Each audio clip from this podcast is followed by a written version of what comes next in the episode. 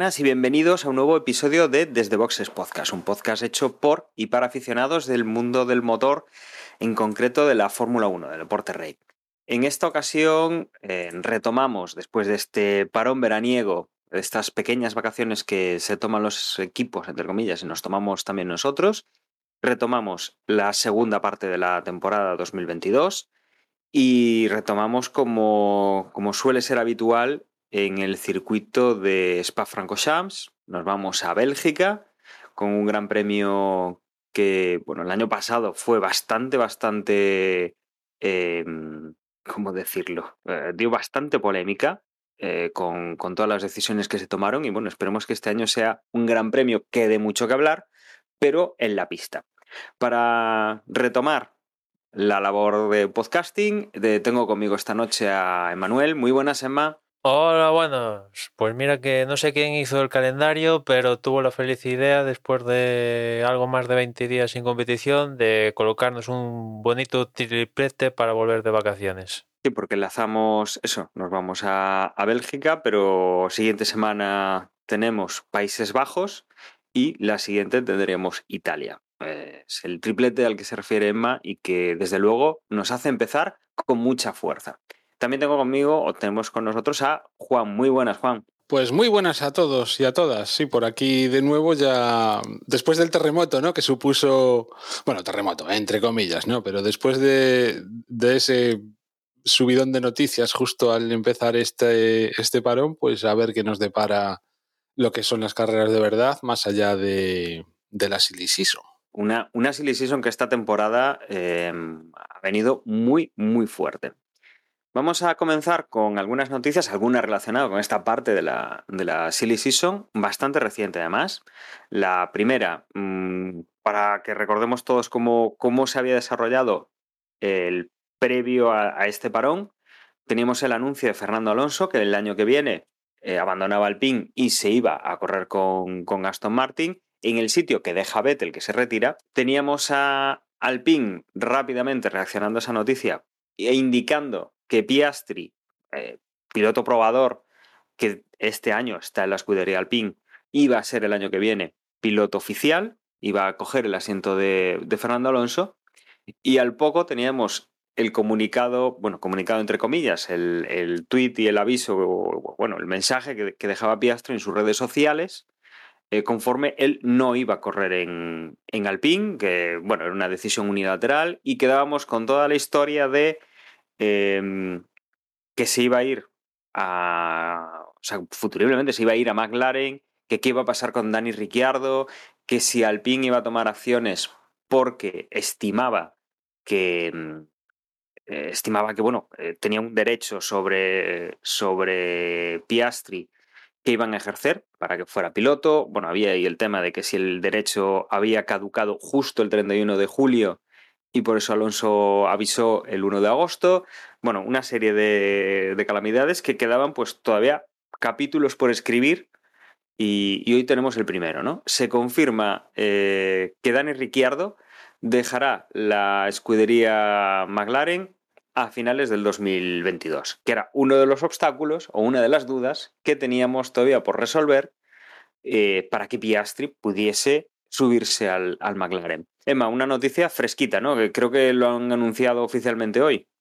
Sí, sí, hoy mismo salía esto, un secreto a voces, porque yo creo que todo el mundo daba por seguro que, que McLaren iba, entre comillas, despedir a Ricardo, que le quedaba un año más de contrato, y bueno, pues es que el propio, en, el, en los comunicados, el propio Ricardo dice que lleva meses hablando con McLaren para acabar de, de cerrar los flecos de, del finiquito, ¿no? Con lo cual, pues, eh, si alguien pensaba que esto era un movimiento de, de última hora, pues no, esto lleva, al, al, menos por la parte de McLaren, se lleva cociendo ya un, tiempecito, ¿no? Y creo, creo haber leído que incluso Ricardo ya lleva sospechando de esto eh, desde, desde el invierno cuando McLaren renueva en menos de un año a Norris eh, hasta 2000 no sé cuántos, pues eh, Ricardo ya empieza a sospechar de que, bueno, pues, eh,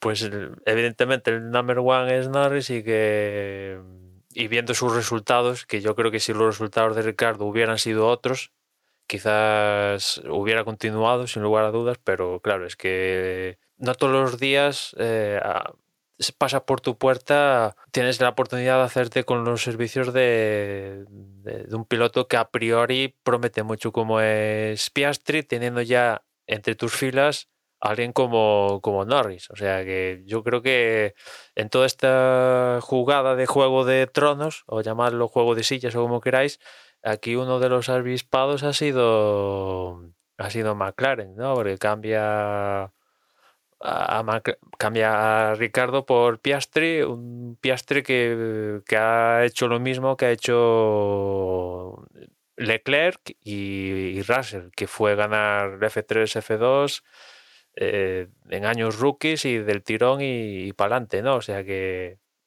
Y, si extrapolamos lo que están haciendo Leclerc y Russell, pues eh, McLaren ha conseguido hacerse con los servicios de, de Piastri cuando toda la carrera deportiva de Piastri ha venido soportada por otra parte. O sea que se ha marcado un tanto aquí McLaren, pero bueno, yo imagino que el siguiente paso ya será resolver toda esta situación contractual de Piastri con Alpine.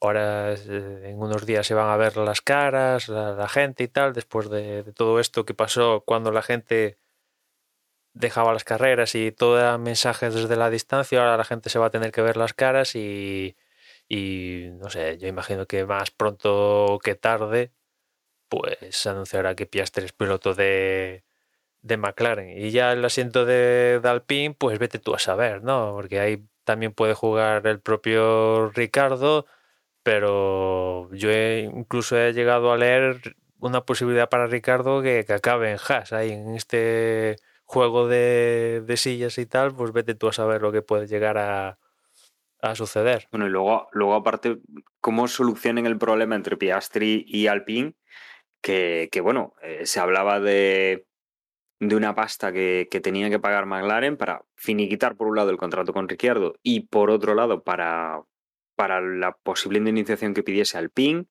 Eh, se hablaba del tema de tribunales. Desde luego, entiendo que lo que no van a intentar es buscar eh, que Piastri se quede en el equipo eh, sin querer estar ahí, eh, que lo que buscarán es pues, una, eh, una, compensación económica y veremos un poco el, el, posible fichaje de Piastri por McLaren en cuanto le sale a McLaren sin, sin contar con el sueldo del, del piloto, ¿no? Porque se llegó a, yo le llegué a, oír, cifras de entre romper el contrato e indemnizar a, a, cerca de 30 millones de, de dólares, de libras o de, o de euros. Eh, no recuerdo exactamente en qué, en qué moneda estaba, pero bueno, las magnitudes eran en esa línea. Veremos un poco cómo se soluciona este último o penúltimo, porque ahí está el tema de Haas, eh, paso de, todo este de todo este embrollo. Sí.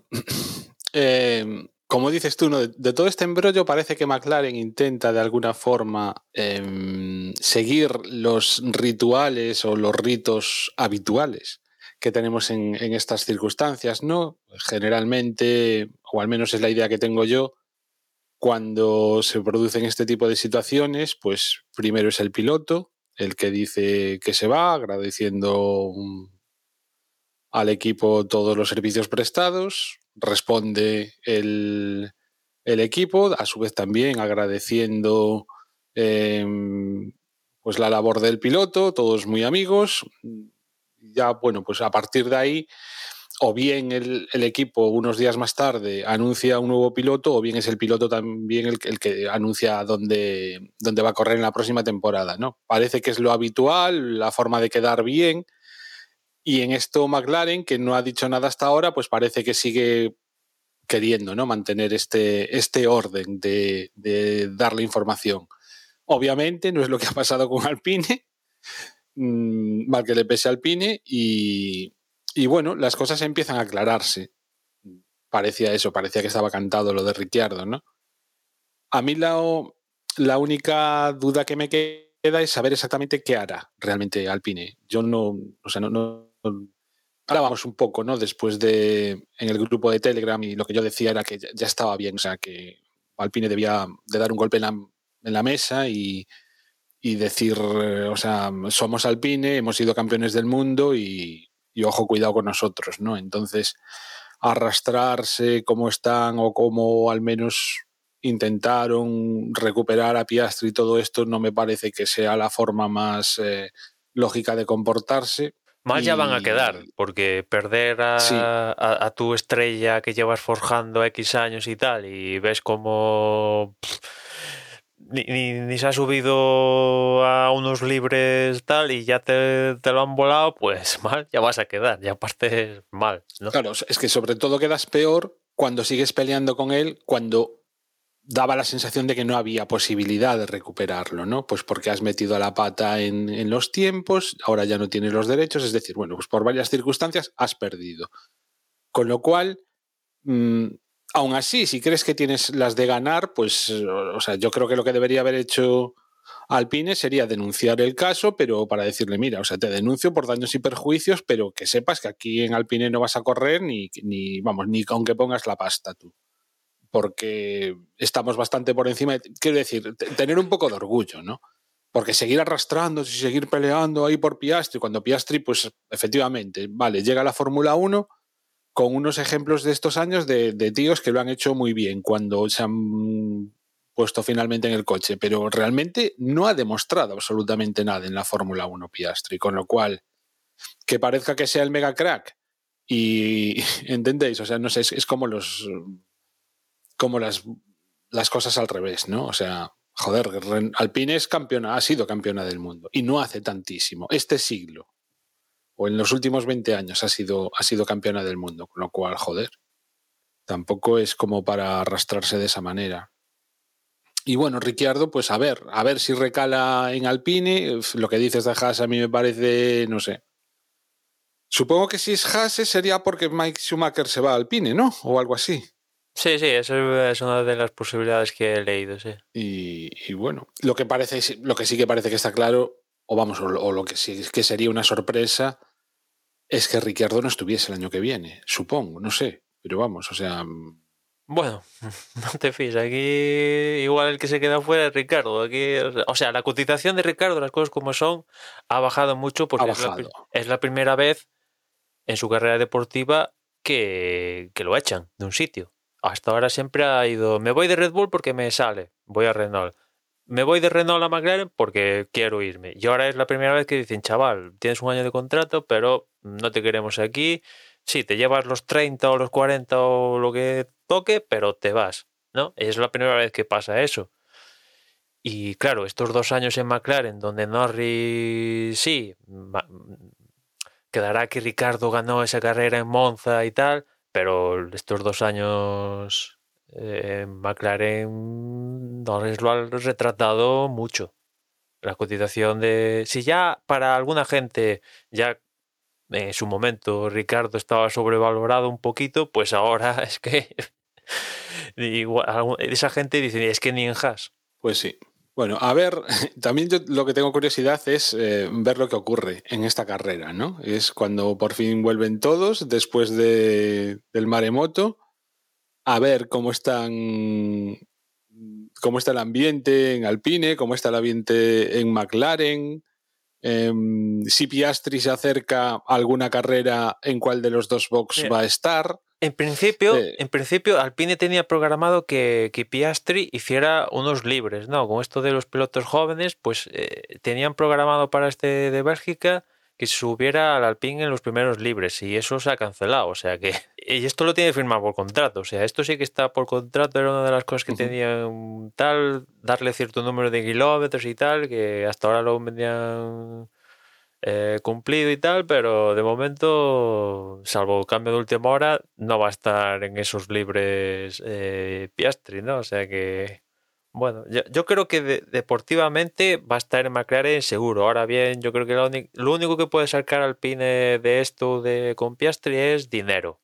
Porque yo creo que en cuanto a la FIA que tiene mm, este órgano que se encarga de analizar los contratos y que todos los equipos se han puesto de acuerdo que lo que diga este órgano va a misa, pues en ese aspecto parece que, que, que McLaren, o sea, no, no, no, no ha lugar a disputa entre McLaren y, Alpine porque Alpine nunca ha llegado a, tener un contrato en, en este organismo con Piastri, ¿no? Con lo cual, pues no hay nada que hablar. Ahora otra cosa es que vayas a un a un tribunal X y digas, pues por daños o por no sé qué movida tal, pues tanto.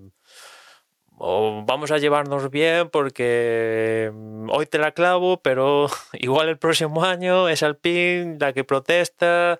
¿Os acordáis eh, el lío que hubo entre Racing Point cuando se llamaba Racing Point y Renault en, en temporadas pasadas cuando Racing Point denunció en su momento a Renault porque utilizaba no sé qué de del au- un un automatismo en el reparto de frenada, le cascaron una sanción a Renault y después Renault fue la que denunció activamente a Racing Point por el tema de las tomas de freno, o sea que aquí tú me las clavas, pero en algún momento a la primera de cambio te la voy a clavar de una manera u otra. Sí, sí, imagino que hay cosas que, que no se olvidan, ¿no? O tienen que pasar muchos años para que se olviden. Pero, Y- mm, y- y- o sea, ahora mismo, por ejemplo, en Alpine, o sea, asumo, estoy asumiendo porque no lo sé, pero el piloto reserva de Alpine es Piastri, ¿no?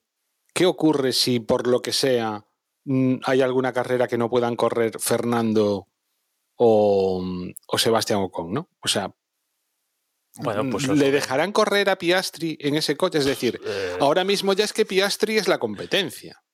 Sí, pues ni idea, pues eh, siempre hay, se puede buscar, teniendo, teniendo en cuenta que ahí está Otmar Sauer, no me extraña que llaman a la puerta de Hulkenberg, aunque Hulkenberg Sí, está con Aston o sea- Martin, pero bueno, vete tú a saber. Me imagino que, que- que Piastri es persona non grata ahora mismo. O Casi, será. casi, Au- aunque no me Con lo extrañaría, cual, eh, no me extrañaría que, imagínate un caso hipotético, un caso hipotético que al final Alpine consigue, consigue retener a Piastri. Oye, no es la primera vez que, un piloto tiene algo firmado con otro equipo, ese equipo, pues por, por lo que sea, se rompe, se queda en el equipo en el que estaba y sigue para adelante. No, esto pasó hace a principios de los 2000 cuando estaba Jason Button en, en Baronda que llegó a firmar un percontrato con Williams y se iba a ir no sé qué historia y, denunció, protestó Baronda y al final Jason Button se quedó en Baronda, hizo carrera en Baronda y, y, ganó con Barón, con Honda ya llamándose el equipo y, y para adelante. Y, y al final en, en Williams solo estuvo un año cuando debutó en Fórmula 1, o sea que es raro, es, estas situaciones es raras, pero no sería el primer caso en el que un piloto dice o tiene firmado algo con otro y al final, pues. Aunque hoy- a día de hoy es muy difícil que pase esto porque todo ha debido pasar por filtros de abogados y, y, mm, tal que es un poco. sería rocambolesco que pasara, pero bueno, se podría dar la situación, hombre, por poder. Pero yo creo que también por el bien de Alpine deberían ya estar pensando en, el- poner un piloto de calidad al lado de Ocon, porque al final Alonso fuera, Piastri fuera, el que pongas al lado de Ocon va a ser como la cuarta opción, va, va a ser un, un remiendo ahí, ¿no? Porque sí, puede, Ricardo, pero Ricardo es un piloto rebotado de otro equipo que no quiere. O sea, va a ser... ¿sabes? y, y con, y con una historia. y con una historia y... Dentro de Renault, desde que hace dos días fue Ricciardo el que los dejó tirados. Sí, sí, o sea que... Por eso... Por eso digo yo que va a estar, va a estar- o sea, no sé, a, a ver, hombre, saldremos pronto de dudas, ¿no? Si me apuras ya casi el viernes, veremos cómo, cómo son las cosas. También mm, Fernando Alonso en Alpine, seguro que las cosas no son miel sobre hojuelas, o sea, estará la cosa Bueno, ahí, ahí parece más normal. O sea, contenida, ¿no? O sea, como están obligados a entenderse de aquí a fin de temporada, pero Sí, sí, pero ahí yo creo que en Alpine ahí entendieron el movimiento de que ellos le daban una cosa y, y, llegó Aston Martin dándole lo que realmente quería Alonso y eso se entendió más. Están más, entre comillas, dolidos por la parte de, de Alpine. La parte de Alonso entienden que, bueno, esto es business y esto funciona así y mira, pues es lo, eh, lo que hay. Por cierto, Alonso que, que durante este parón confirmó que el contrato es de dos años inicialmente, ¿no? O sea que ahí yo creo que en la, en la parte de Alonso con Alpine, pues. Oh, hombre, imagino que Alpine pues ya empezará a cortar el grifo de enseñarle novedades y movidas de estas, como es normal, pasaría en todos los casos, ¿no? Pero tampoco le va a. Le va a poner la zancadilla porque iría en su contra, que Alpine se está jugando ser cuartos en el Mundial de Constructores. No, no, de eso, o sea, en eso estoy convencido, ¿no? Simplemente primarán a partir de ahora en todo lo que puedan a Ocon, total y absolutamente comprensible, y, obviamente están dispuestos, o sea, condenados a entenderse, y, no creo que vayan a tirar al Pine piedras contra su tejado. De hecho, mm, cuando es una situación parecida precisamente a cuando Ricciardo dijo que se iba de Renault. Fue también más o menos. Sí, sí. No, no, recuerdo la época del año, o sea, el momento de la temporada en el que surgió el anuncio, pero vamos. Bueno, es que eh, esta estructura ha vivido mucho, no mucho eso, ¿eh? O sea, porque también cuando era Renault y un Tienen año, callo. cuando Alonso se fue a McLaren y, y, fue campeón ese año, o sea, que esta estructura ha visto Ya, mucho pero- eso de me voy y tal. No, pero yo creo que o sea, son situaciones diferentes, ¿no? Y, y este año lo que yo entiendo que más le debe de joder a, a Alpine han sido las formas. En el sentido de las declaraciones que han hecho. No, no, no, pero si pensábamos que estaba todo ya firmado, o sea que lo de esperar a justo el primer día de vacaciones soltar la bomba, no sé, quiero decir, las formas han sido, mm, yo qué sé, mm, enterándose por la prensa. Bueno, Yo creo que, que todo esto les haya hecho un favor, porque imagínate que surge todo esto en octubre. Hostia, Sí, sí, no, o sea, en, en- Dentro en- de lo que en cabe. el tiempo sí, en el tiempo sí, obviamente, claro, cuanto antes mejor, desde luego.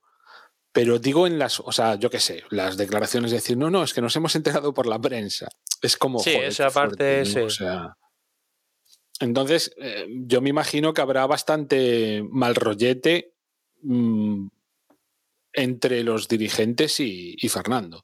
Ya parecía, ¿no? Porque realmente Fernando casi ha sido una reacción a todo lo que venía viviendo. Bueno, no sé lo que le habrán ofrecido en, Aston Martin, pero joder, eh, to- todas las declaraciones que habían hecho previamente eran poco amigables hacia Fernando, ¿no? O, o bueno, di tú que todo está, eh, eh, entraba dentro de esa pelea por la por cada uno defender sus intereses, ¿no? E intentar sacar una mejor tajada, pero yo creo que en cierto modo también le habían faltado el respeto a Fernando en varias de las declaraciones que, que- que se, que se lanzaron y entonces desde pues, Alpine, Fernando- dices, te refieres. Sí, sí, desde Alpine. Sobre todo del Safnauer este. O sea, com- poniendo exactamente en la, en la, en la balanza a Piastri con, con Sí, Fernando. sí, y tenían esos momentos O sea, de no te quiero y otros sí te quiero, pero Claro, no te quiero. Entonces, Fernando, pues también, mira, hasta aquí hemos llegado, ¿sabes? Me han ofrecido. Bueno, no, yo, yo, bueno, como decía el otro día, no sé qué cara yo tendrá. A Fernando en la cabeza, cuáles son los razonamientos que hace y cuáles son las motivaciones que le mueven Claro, yo en creo un sentido u otro. eh, lo- lo- sobre todo eh, la cuestión esta de que esto lo dijo Sandauer propiamente, que, que, le que le ofrecían un año a Fernando y tal, lo estaban hablando, y que le decían, bueno, si sigues a este mismo nivel el próximo año a estas alturas de año, lo más seguro es que continúes conti- con, con nosotros. Y claro, yo creo que sabiendo un poco cómo es Fernando esto de que, ¿cómo? ¿Cómo que si sigo a este nivel? que me estás cuestionando? ¿Qué cojones? Eh, yo creo que eso le jodía un poquito y claro, eh, antes no había ninguna opción y, ahora sí que con, la retirada de Vettel le surgió la opción de Aston Martin. O sea, igual si no surge la opción de Aston Martin, pues Alonso se lo tiene que comer con papas. Pero mira, tú por dónde les, le apareció lo de Aston Martin de por medio. Sí, o sea, yo no, no tengo ni idea de cuál será la cosa realmente, pero lo que planteas mm, se, o sea, se asemeja muy verosímil, ¿no? O sea, no estás diciendo ninguna barbaridad. Probablemente haya sido algo, si no así, algo muy parecido a eso, ¿no? El, porqué del cambio. Y mira, eh, mientras estabais comentando y hablando de la de esta temporada tonta de, de la silly season, de, de, estas cosas que hay durante, durante el parón, eh, reenvían por aquí por el, por el grupo de, de Telegram, eh, vía Tavi, que por lo visto dice la prensa italiana que Giovanazzi está negociando con Alpine y con Williams a la espera de ese asiento de Haas eh, que tendrían que renovar a Mick Schumacher si queda libre. O sea, desde luego, eh, metemos más fichas todavía a esta partida y en el caso de, de que salga de que salga Ricciardo ya de, de Fórmula 1, pues también tenemos aquí a Giovanazzi intentando volver a entrar. O sea, desde luego mmm, no va a ser tan simple igual como, como nos lo estamos planteando todo lo que todo lo que se va a dar en las próximas en las próximas semanas o en los próximos meses.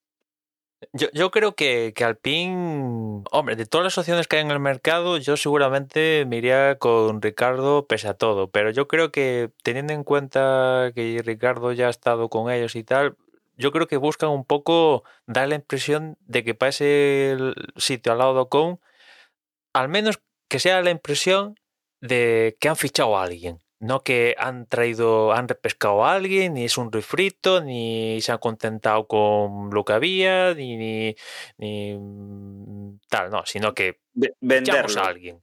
Vendemos, vender fichamos el, a alguien. Vender el fichaje. Sí, sí, vender el fichaje. Y claro, ahí pues igual Schumacher o Giovinazzi o uno de estos, pues cuela, ¿no?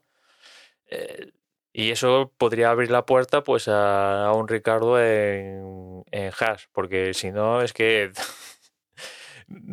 Ricardo está más fuera que dentro. Lo tiene muy difícil, ¿eh? porque es que anunciar a bombo y platillo que cambias a Fernando Alonso por Giovinacci, joder. No, no, desde esa perspectiva se ve mal, pero es que, claro, al lado de cambias a un campeón del mundo tal, por cualquier cosa al lado, pues que vas a ver a poco. Lo único que, que era más que aceptable y deseable era Piastri. Piastri ya salió de la ecuación, con lo cual todo lo que pongas al lado de Ocon va a decir, joder, pues...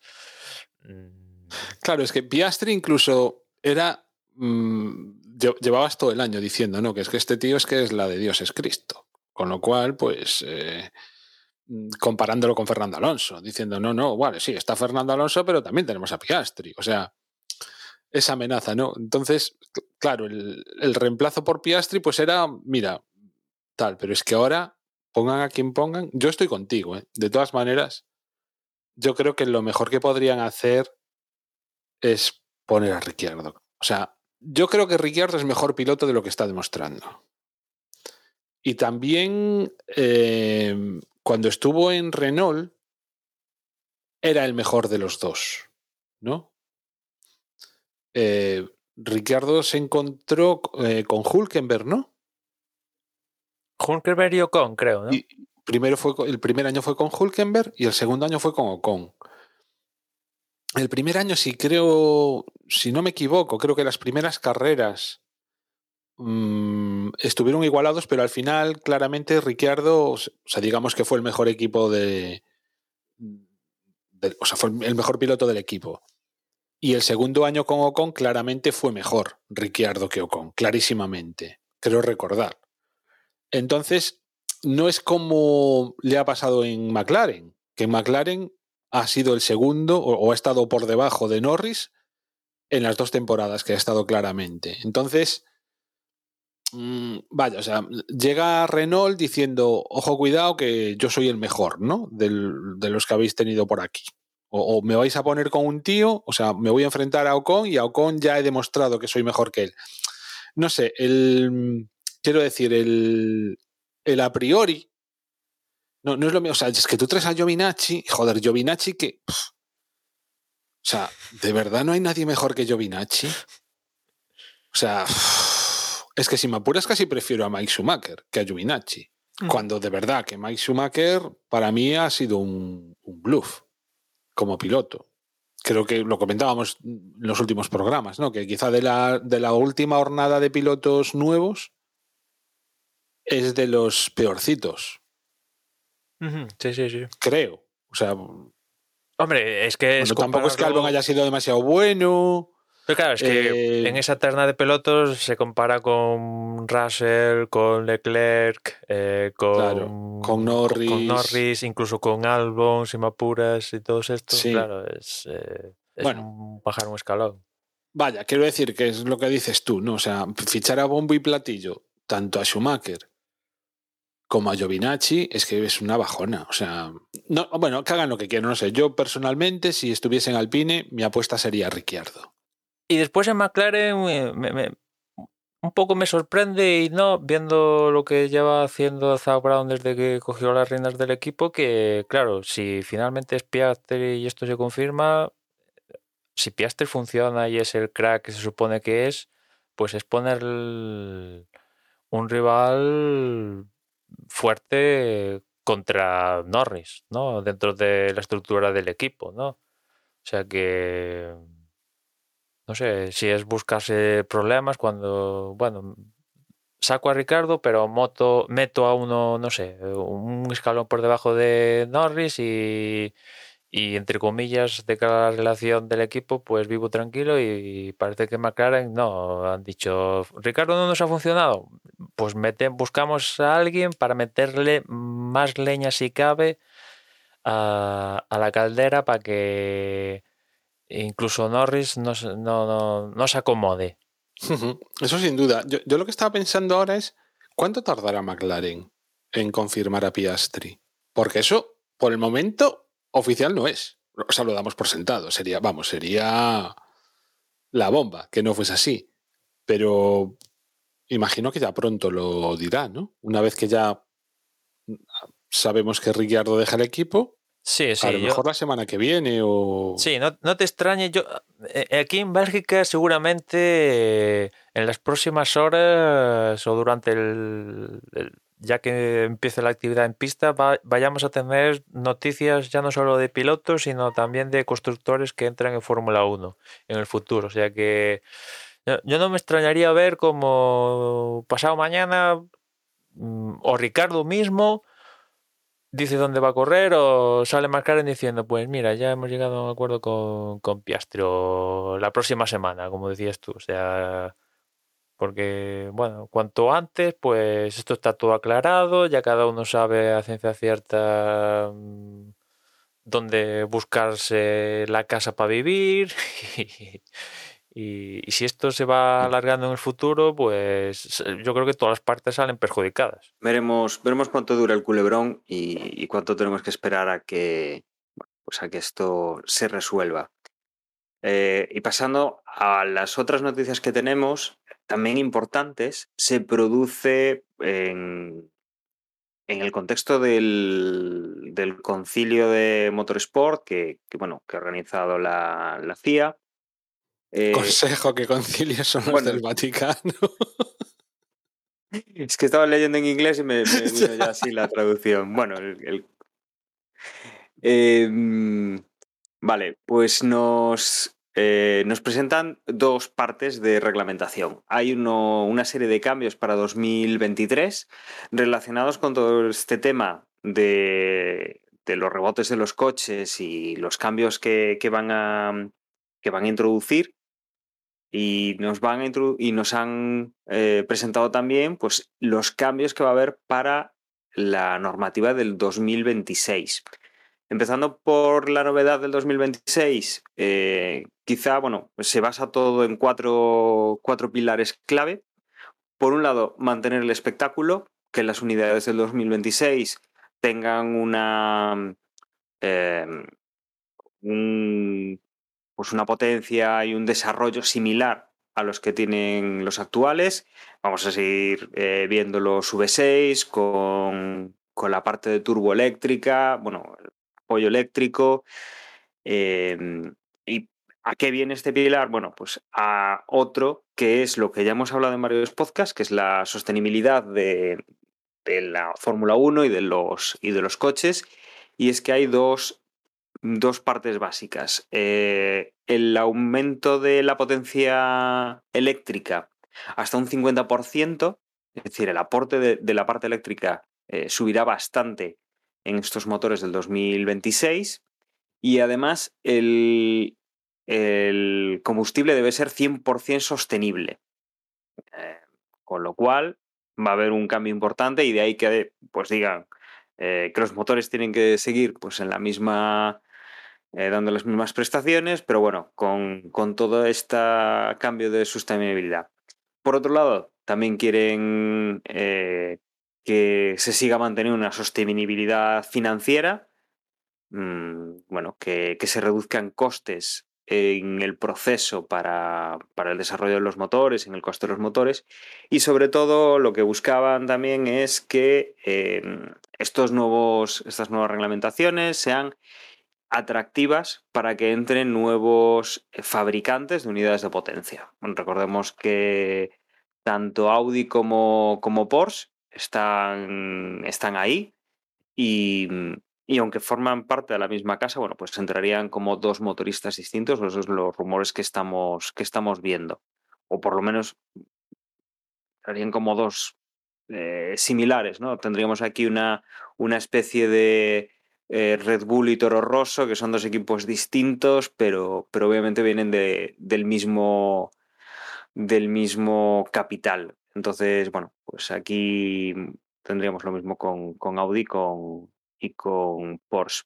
Pero bueno, que, que ahí están intentando hacer eh, atractivo para que tengamos nuevos fabricantes y veremos si son los ya hablados o hay incluso alguno más que se, que se apunte pues, a desarrollar motores con, con estas nuevas especificaciones. Sí, básicamente lo que llevamos hablando en los últimos podcasts, pues lo han aprobado, ¿no? Esto de ya aprobar definitivamente las unidades de potencia que has comentado, el tema de atajar el porpoising en lo que queda de año y ya definitivamente en el reglamento del próximo año y ya también ya que estaban pues después de lo que pasó con Juan Yuzu en, Silverstone en su accidente pues también han han puesto cambios en esa zona de, los coches para que no suceda lo que le sucedió a lo que le sucedió a Guan Yuzu, ¿no? En la zona del, del pues han implementado una serie de cambios para que no suceda lo que pasó este año en Silverstone.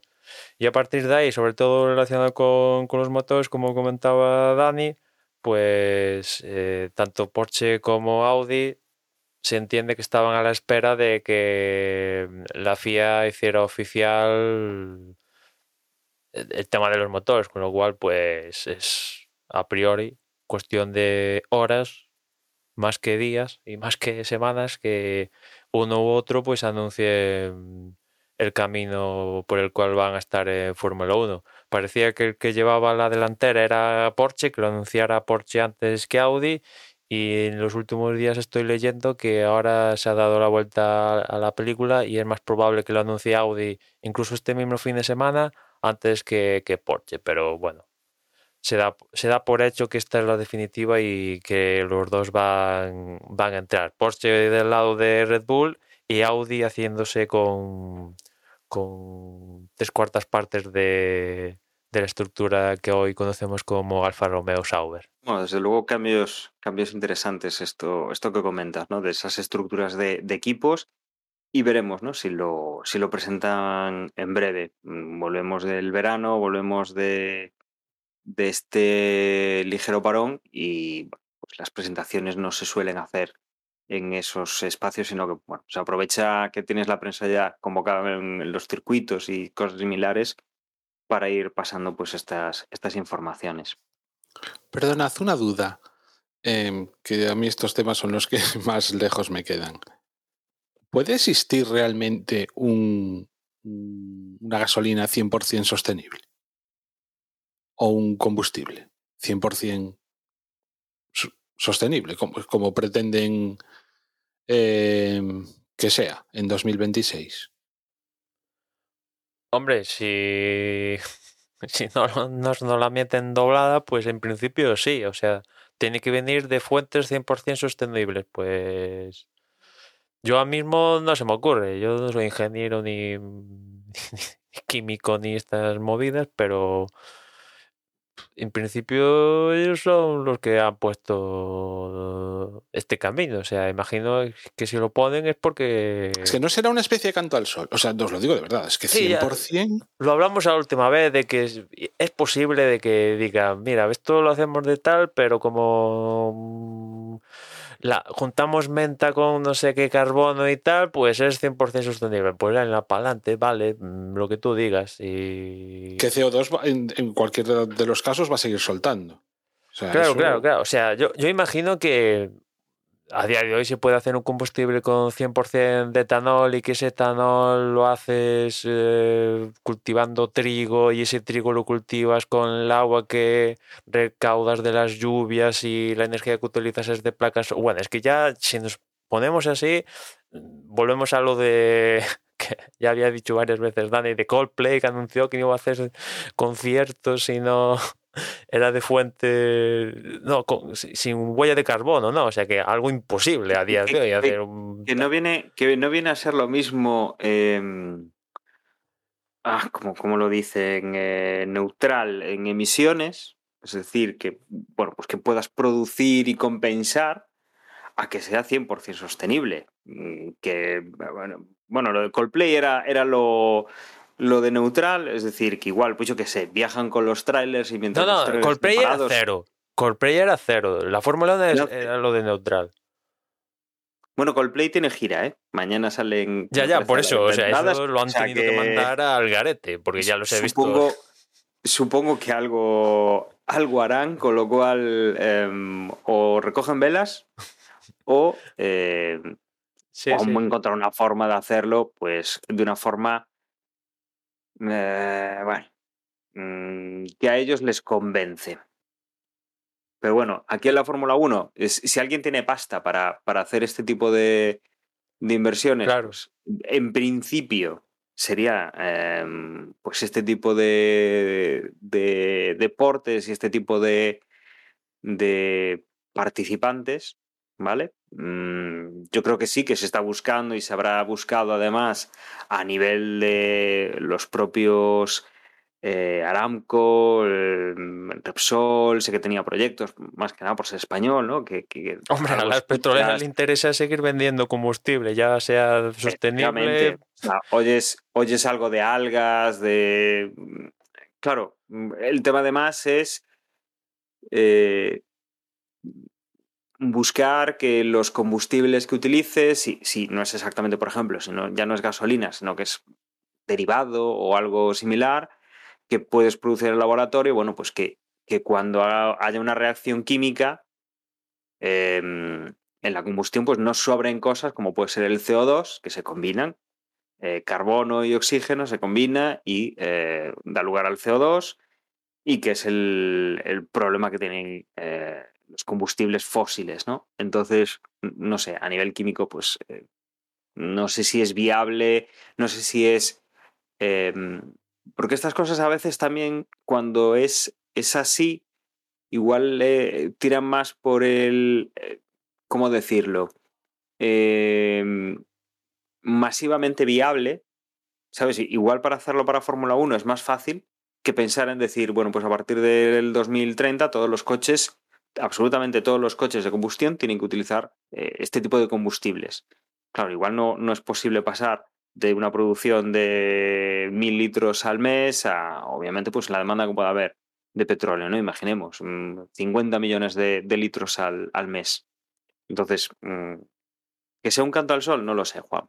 Mmm, que, que es más fácil hacerlo para un sector muy reducido como es la Fórmula 1, que no sé cuántos, o sea, vamos a ver, eh, consumen 100 kilos en una carrera, más o menos.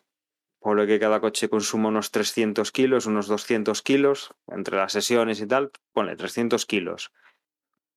Al final son 20 coches, no es tanto lo que consumen en un, en un fin de semana.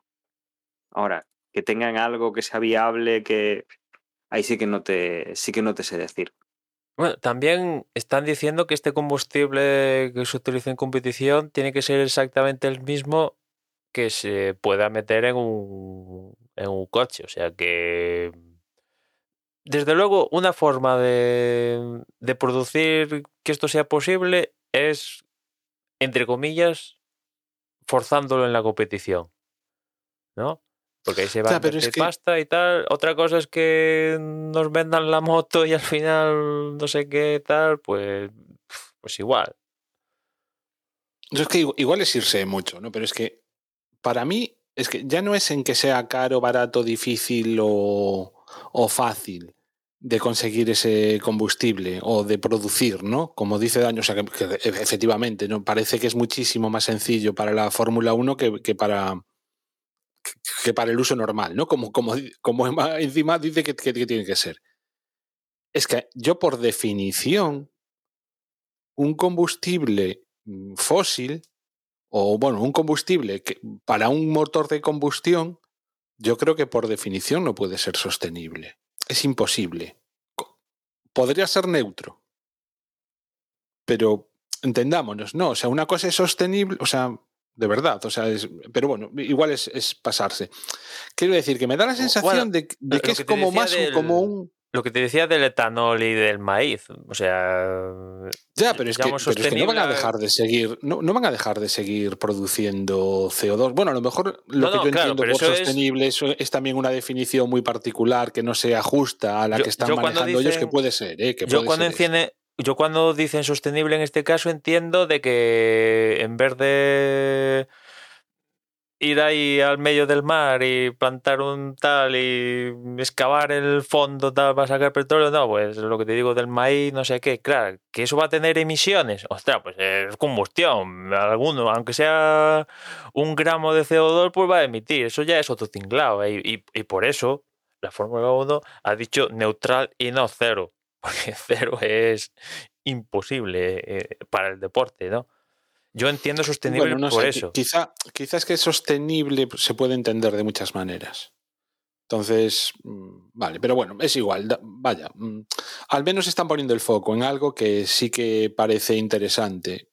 O sea, Mm, y- y Parece que solo son como intenciones, pero oye, si realmente lo consiguiesen estaría muy bien. ¿no? Hombre, Aunque esto- vete tú a saber, o sea, porque vamos a ver, están hablando de 2026. Esto es ya, eh, ¿eh? mi- Sí, sí, no, 2026 está a la vuelta de la esquina. Em, claramente. Pero quiero decir, mm, no está mal. No, no está mal que vayan por ahí, aunque asumo que este tipo de. Lo que es para los coches de calle es una tecnología que tiene los días contados, ¿no? En el sentido de que. mm, es- Estuve escuchando incluso estos días atrás que en no sé qué país ya no daban créditos para comprar coches de combustión, ya solo daban créditos para comprar coches eléctricos. Entonces, da la sensación de que esta es una tecnología que para lo que es los coches de calle está tiene los días contados. Pero bueno, eso no quita a que se sigan mejorando porque aún nos quedan años ¿no? de, de, de motores térmicos. Con lo cual, pues, pues mira, a mí, o sea, está bien. Ojalá lo consigan, ¿no? Bueno, siempre hemos vendido la Fórmula 1 como, como un laboratorio del cual salen innovaciones para los coches de calle. Eh, tema de, de hibridación, de, recuperación de, energía cinética, convirtiéndola en, elect- en electricidad, que ahora pues los coches, los que son híbridos, incluso los que pueden ser eléctricos directamente, pues están aprovechando. Eh, se han visto pues temas de frenos cerámicos, carbonocerámicos, que quizá para nuestros coches obviamente no, no tienen ningún tipo de sentido porque costaría más de, de lo que cuesta nuestros coches, pero sí que para deportivos eh, sí que han supuesto una revolución, ¿no? Esos, esos materiales que vienen de la innovación de la Fórmula 1, esa, esa, Y esas fíjate cosas. que, que, que muchos de estas empresas que hacían hiperdeportivos, rollo Koenigsegg y alguno de estos que, que hace hipercoches, muchos de ellos estaban reacios a, poner, en- a hacer un coche con parte híbrida. Decían, no, no, yo tengo aquí mi super mega motor que hago yo, eh, atmosférico, con turbos, y, pero híbrido ni con un palo. Y al final todos han puesto un híbrido más pequeño, más grande, pero todos han puesto híbridos. Todos, ¿eh? Claro, es que, es que la tecnología de recuperación eh, de ese tipo, ¿no? O sea, de alguna manera estar cargando baterías motivado por la propia conducción, no deja de ser algo que le viene muy bien sobre todo a los coches eléctricos, porque aumentarían, asumo, yo no tengo coche eléctrico y mi experiencia es cero en, en ese sentido, ¿no? Pero entiendo que cuantos más formas de recuperar energía haya durante la propia conducción del vehículo, alarga la, lo que es la, ¿cómo se dice? La, la autonomía la del vehículo, Mm. los, los Sí, kilómetros eh, que puede recorrer. Aquí con esto de la Fórmula 1 Entonces, quiero decir que son tecnologías que esas sí que se pueden aprovechar directamente, asumo o entiendo, Y ¿no? Han O investigaciones que, que No, no. van cara a eso. Sí, de hecho, Y, es- de y hecho- están aprovechadas. De hecho, yo creo que van por ahí, ¿no? O sea, al- por un lado, eh, sacarlo de los combustibles sostenibles, esos quieren ir por ahí, ¿no? Y por otra parte, al darle más protagonismo con estos cambios a la parte eléctrica, evidentemente coge protagonismo la batería, que va a tener que soportar más energía. Y es también una manera de... Es cierto que... eh, las baterías en Fórmula 1, pues es eh, la energía vuela en la batería apenas está a segundos, ¿no? Pero también es una forma de, que las baterías sean mejores. Evidentemente en un coche de calle, pues eh, la, la energía en la batería no te va a durar segundos como en la Fórmula 1, pero eh, hacerlas más pequeñas, más ligeras, más todo esto es parte fundamental, vamos. Y seguro que en la Fórmula 1 quieren hacerlas más ligeras y más pequeñas y más de todo, dando chorrocientos kilojulios. Sí, sí. Bueno, y para lo que no es 2026, para lo que nos pilla más cerca, ¿Cómo? ¿A qué te refieres con esto? Los cambios en la regulación, ¿no? Porque estaba mirando ahora, ¿no? Pues Ahí, nada, o sea, tema de ya para el porpoising. 2022, lo del... tema del porpoising, como decía, atajarlo, sobre todo para el próximo año, pues elevando ya para todos los eh, escuderías mm, lo que es el fondo X centímetros en diferentes partes del fondo.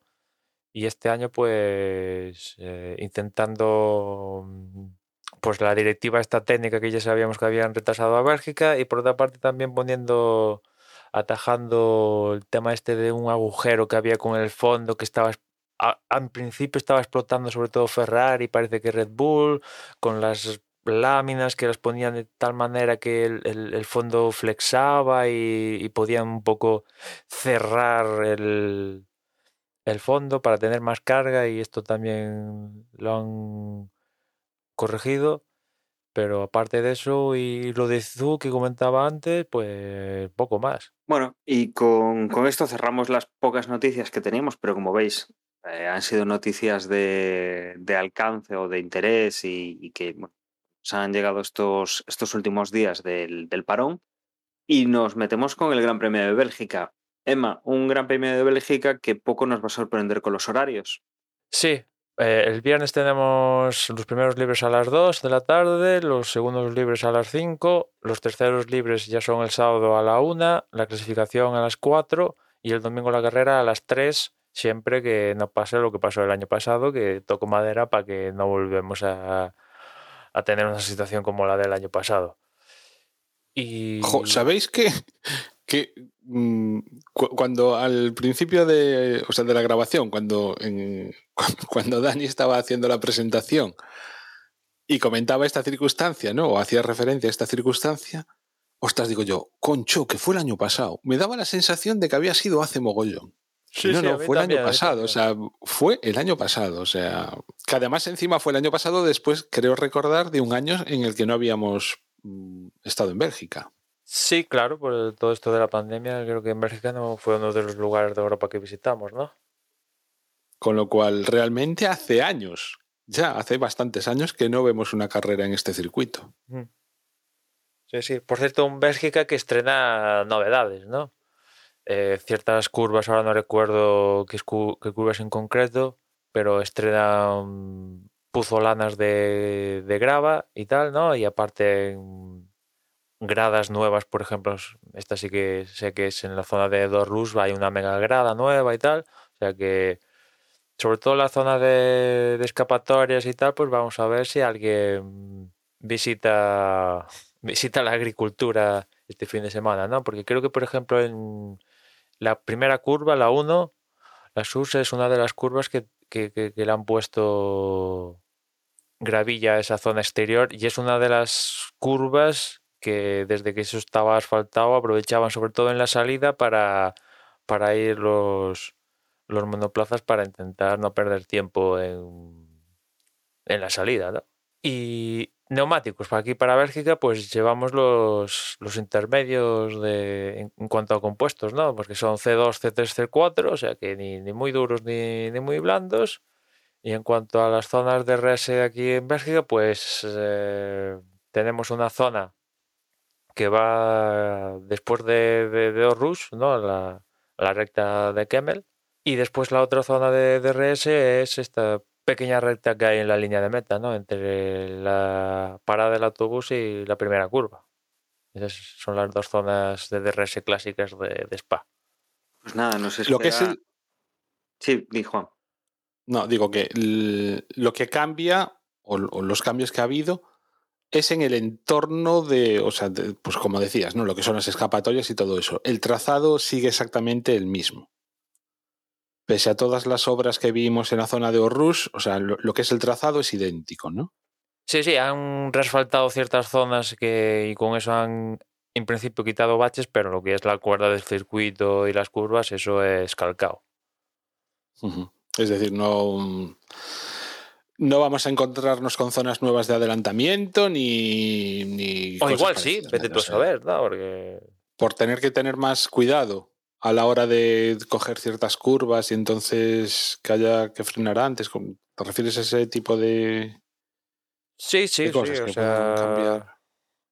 Evidentemente, mm, cuando las escapatorias son asfaltadas, pues los pilotos, entre comillas, eh, cuando tienen que protegerse, pues sea, muchas veces se han protegido yéndose largos y utilizando las escapatorias de asfalto para, para pues eso, mantener la posición. Y en muchas de estas zonas en Spa las han corregido con, con gravilla, ¿no? con grava en las escapatorias, con lo cual ya no podrían hacer eso, con lo cual el que ataca pues debería tener alguna opción más.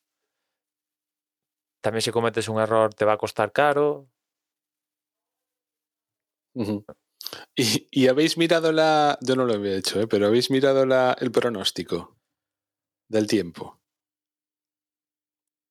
Pues yo en, no, yo en concreto no, no, me ha dado por mirar el pronóstico del tiempo.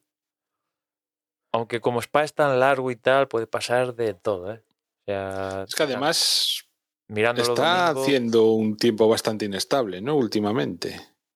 Miren, en, cuanto al sábado y al viernes, viernes más bien mañana y noche, no a media tarde, y el sábado a primera hora de la mañana, eh, sí que hay eh, pues en torno al 50, 60, 70% de, de posibilidades de lluvia, y el domingo no. En las temperaturas bajas, además, como mucho unos 21, 22, 20, 20 grados. Bueno, o sea eso que... yo tampoco le llamaría abajo, eh, teniendo en cuenta la zona donde está y, y, aquí hemos visto nevar. Bueno, hemos visto nevar, pero bueno, me, me refiero a que estamos en verano, estamos finalizando agosto. Eh, bueno, es son que, temperaturas relativamente bajas eh, que aplicaremos luego, pues es un 10 grados más por, por el sol calentando el asfalto. Es cierto bueno, que, que, no, que según no el pronóstico según el pronóstico, estoy viendo que hoy estaban a casi 30 grados. O sea, sí que bajan comparado con los 20 pelados. Claro. Y, y sobre todo los pronósticos. Pues yo lo he mirado en Google, he buscado Spafanocoshams, tiempo y. Ah, vale, vale.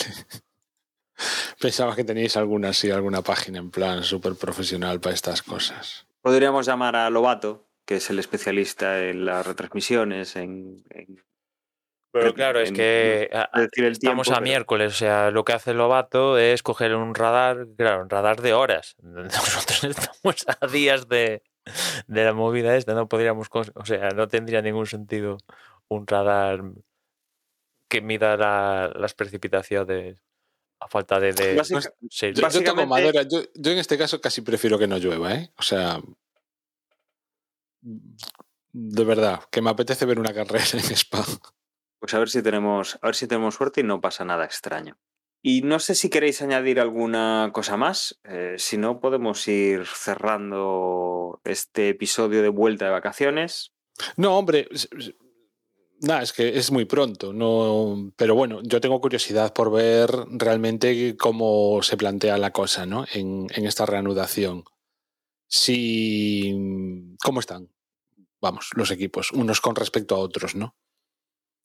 Sí, a ver si vemos algún cambio ¿no? en, en cuanto a las dinámicas de poder. Si Mercedes afianza como segunda y Ferrari pierde ese, ese segundo escalón. O, Yo ese es el cambio que veo que se podría producir, que Mercedes llegue arrasando en esta segunda vuelta. O si no arrasando, no, no, no ganando todas las carreras, pero vamos, sí, Oye, ojalá fuera sí arrasando. mucho más cerca. Ojalá sea arrasando para que Verstappen tenga un poco de luchilla ahí, ¿no? Porque si no. Hombre, oja- ya, ya puestos a desear, yo casi prefería que fuese Ferrari. ¿Qué Hombre, que te diga? es que yo, por cierto, que Ferrari en todas estas vacaciones lo que he escuchado es eh, aquí no se toca nada y no es necesario ningún cambio. Bueno, pues veremos, veremos cómo les va. Ningún cambio, pues vale. A final de año echamos cuentas. Ni en los y- pit stops. No, de ningún cambio en general, por, ni cambio en el tío que las estrategias, ni Binotto, ni el de la moto, ni ningún cambio, no es necesario ningún cambio, únicamente hay que pulir cosas y tal. Pues bueno, a final de año hará su todo el mundo hará sus conclusiones, incluido la propia Ferrari, y, y- y veremos si, si esta política de cero cambios eh, y tal, pues e- era la que tocaba. Es cierto que ahora, ah, pues todo el mundo ha olvidado de dónde venimos, ¿no? Encima con lo que pasó a última hora de Alonso, Piastri y compañía, pues toda la situación de Ferrari se fue, vamos. mm, El, el lunes ya nadie se Le acordaba. vino de, de- vamos, de miedo. El lunes ya nadie se acordaba del desastre de Ferrari, pero el desastre sigue estando ahí. Y encima ahora, pues, hay que estrenar la última evolución de motores, con lo cual tanto Leclerc como el propio Alonso, bueno, también al final también Verstappen va a tener, va a penalizar, ¿eh? ya sea, yo imagino que en, el caso de, Verstappen, más en Monza, como es tradición en Red Bull, en el caso de Ferrari, pues seguramente que no nos extrañe ver como Leclerc o Carlos eh, penalizan eh, en Bélgica o en Holanda, porque en Italia no, evidentemente. Y con ello. ¿Y Mercedes?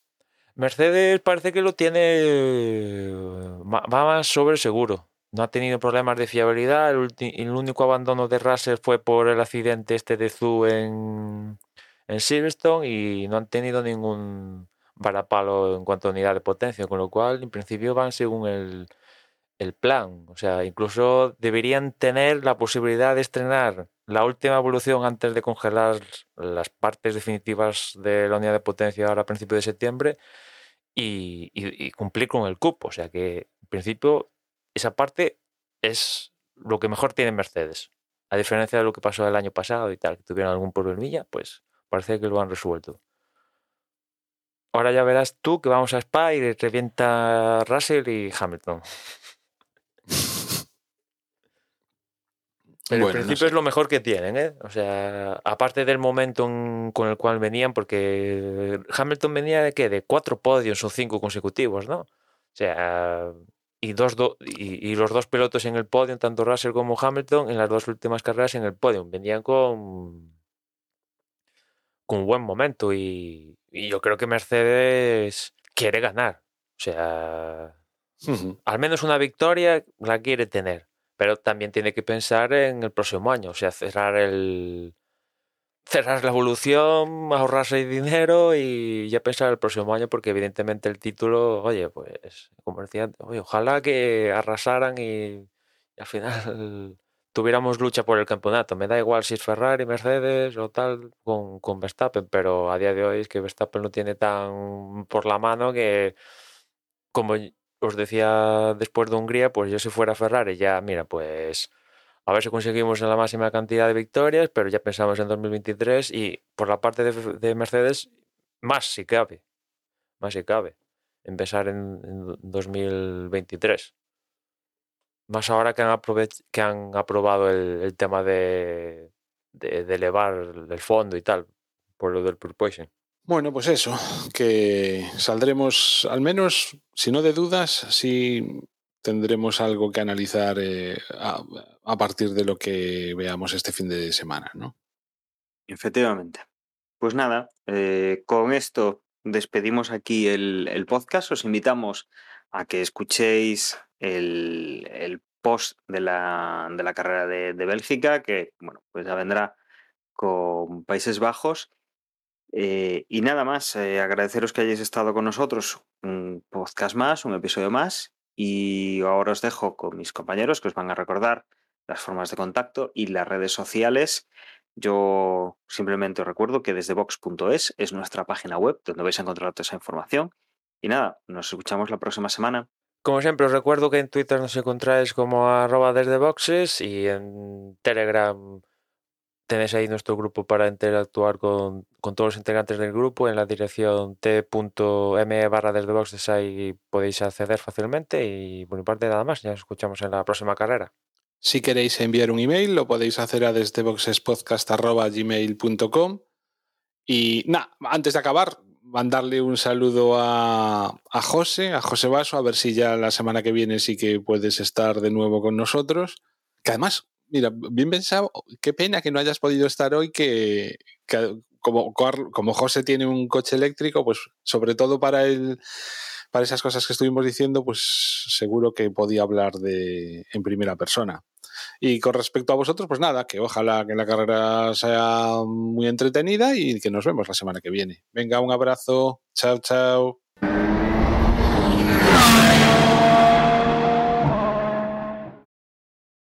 Yo, la verdad, eh, esperaba mmm, que Alpine hubiese confirmado un piloto.